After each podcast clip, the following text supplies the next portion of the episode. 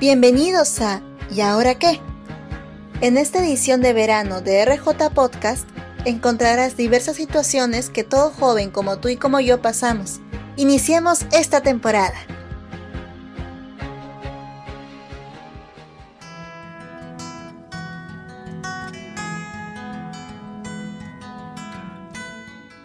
¿Alguna vez has sentido temor del futuro?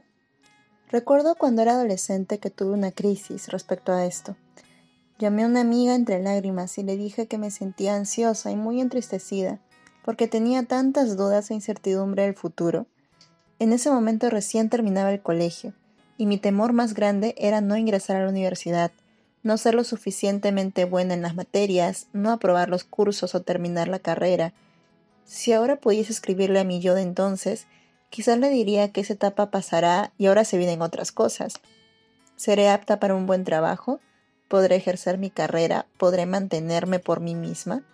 Quizá esas pinceladas no han desaparecido, solo han cambiado de color. En el contexto en que vivimos por la pandemia, es válido tener cierta incertidumbre por el futuro. Aún nuestro presente quizá no es del todo estable, y estamos siendo golpeados por los efectos de esta enfermedad en todo ámbito de la vida, los proyectos que tienes o tenías quizás se hayan visto aplazados o truncados por las circunstancias, quizá haya sueños sin cumplir.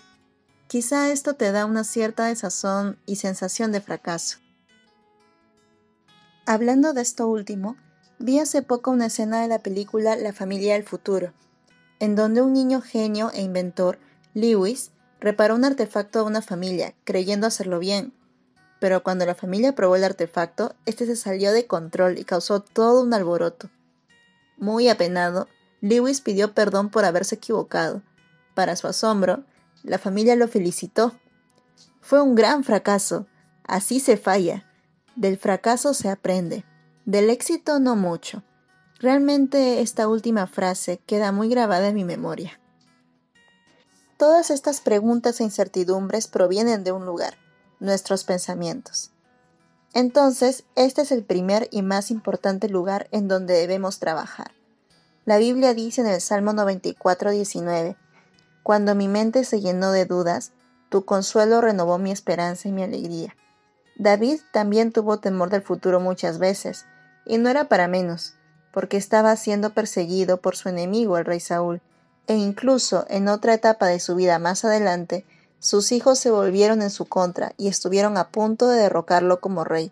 No niega haber tenido momentos de duda, pero él afirma que al elevar todo esto al Dios de Israel, él renovó su esperanza y su alegría.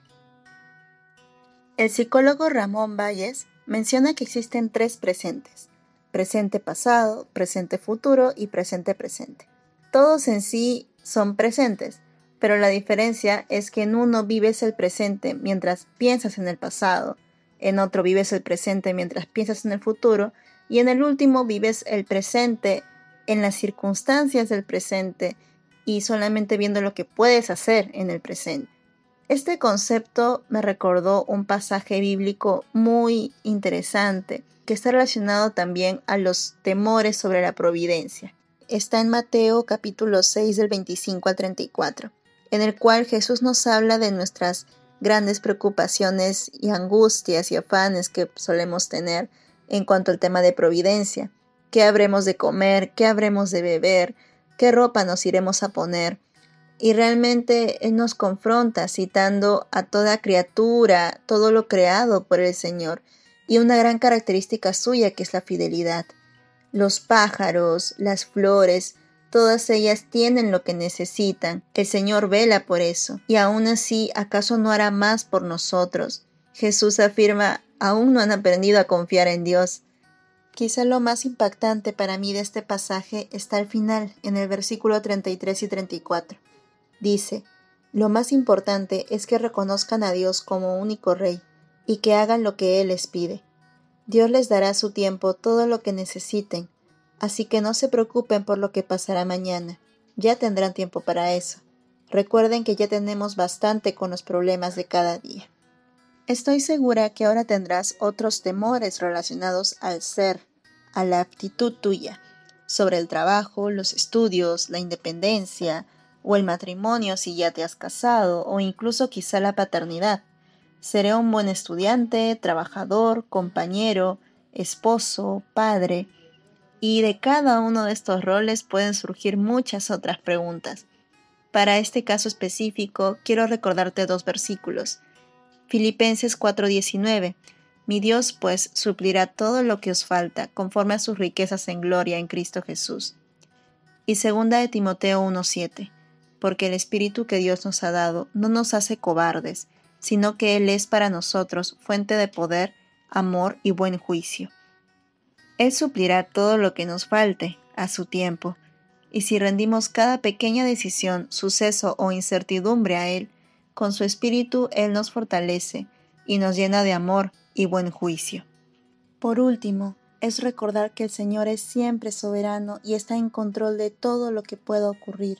Es llenarnos mucho de Él y de sus promesas para tenerlas presentes en nuestra mente y de esta manera poder afrontar el futuro con valentía tomados de su mano. Te dejo con esta hermosa promesa. Pues yo sé los planes que tengo para ustedes, dice el Señor. Son planes para lo bueno y no para lo malo, para darles un futuro y una esperanza. Jeremías 29:11